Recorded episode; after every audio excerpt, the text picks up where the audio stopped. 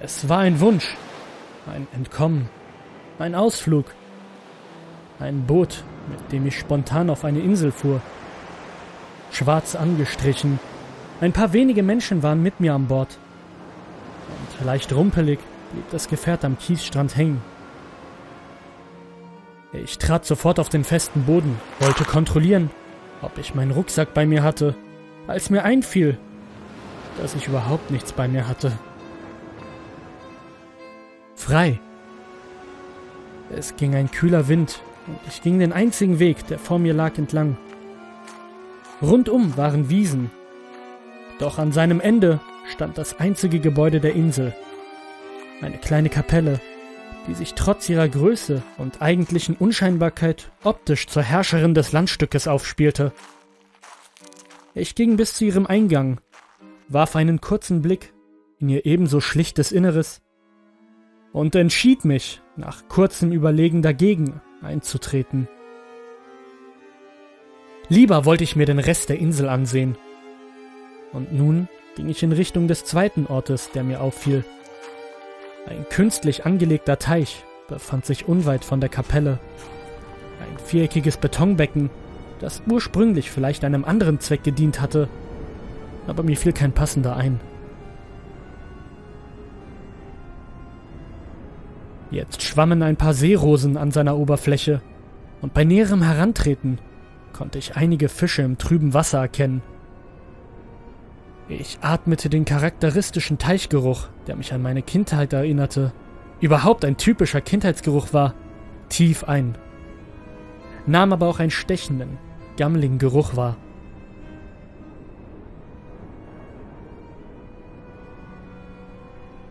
Um mich blickend stellte ich fest, dass weit und breit keine Menschen waren, als wäre seit Jahrhunderten niemand hier gewesen. Das konnte nicht sein. Aber gleichzeitig bekam ich den Eindruck, dass nichts nicht sein konnte und ich nicht so überheblich sein sollte zu glauben, das zu wissen. Es waren Ideen von meiner Vergangenheit, von emotional prägenden Minuten. Mehr war es nicht, die mich einnahmen, während meine Erinnerung daran, wie ich an diesem Ort gelangt war, verschwamm. Oder ich kein Interesse dafür aufbringen konnte. War es Demenz? Nein. Die Gedanken wurden unterbrochen, als ich am Rande des Teiches einen kleinen, bräunlichen Salamander erblickte, meine Hand in seine Richtung streckte und gegen Beton stieß. Das Tier war verschwunden, ohne dass ich es sich bewegen sah. Gut, die Sachen stimmten nicht so, wie sie waren, als hätte sich etwas verschoben, etwas verwoben der unangenehme Geruch wurde dominanter. Ich beschloss, das Gebäude zu umrunden, in jede Richtung zu gehen, die ich noch nicht durchforscht hatte. Mittlerweile war mir übel und meine Kehle war trocken, mein Kopf heiß und meine Hände eiskalt. Die Ohren schmerzten vom beständigen Wind und die Augen tränten. Ich merkte, dass ich mich dem dritten Fixpunkt der Insel näherte als ich auf einem Plätzchen, das zuvor von der Kapelle bedeckt worden war, einige Steine erblickte. Gleich blieb ich stehen. Grabsteine? Das war mein erster Gedanke, der sich aber nicht mehr verdrängen ließ, obwohl es sehr untypische Grabsteine wären. Sollten es welche sein, dachte ich mir.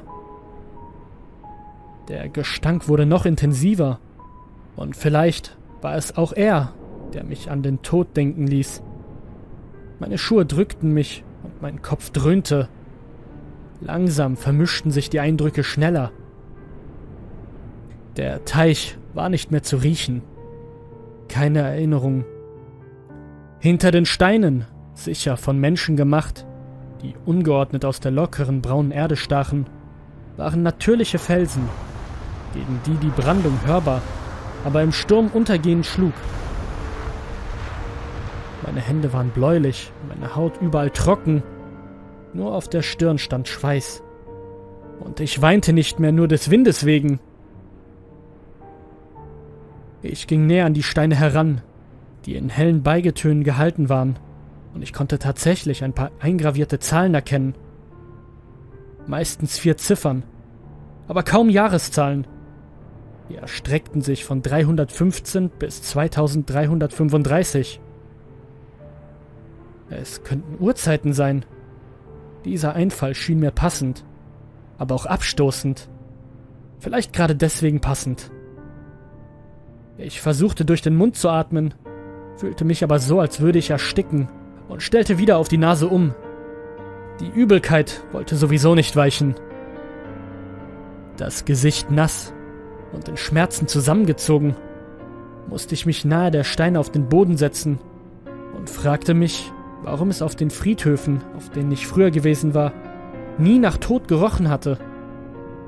Die Leichen waren verschlossen und vergraben, aber dafür viele, und die Erde roch auch nicht gut.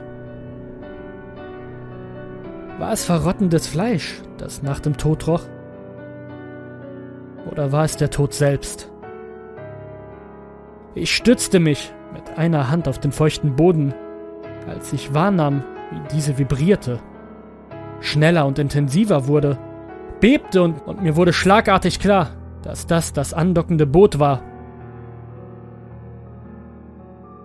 Das ergab keinen Sinn und tat es trotzdem und es sollte uns zurückholen, mich aber nicht. Das war undenkbar. Ich konnte meine Augen nicht offen halten. Ich spürte, wie das Beben nachließ und hörte eine Stimme, die nicht mit mir sprach. Eine Frauenstimme, scheinbar am Telefon, die aufgebracht, schnell, ernst, unappetitlich ernst, schwer und gestresst etwas beschrieb. Wörter konnte ich keine verstehen aber mein Name wurde einmal und dann nie wieder genannt.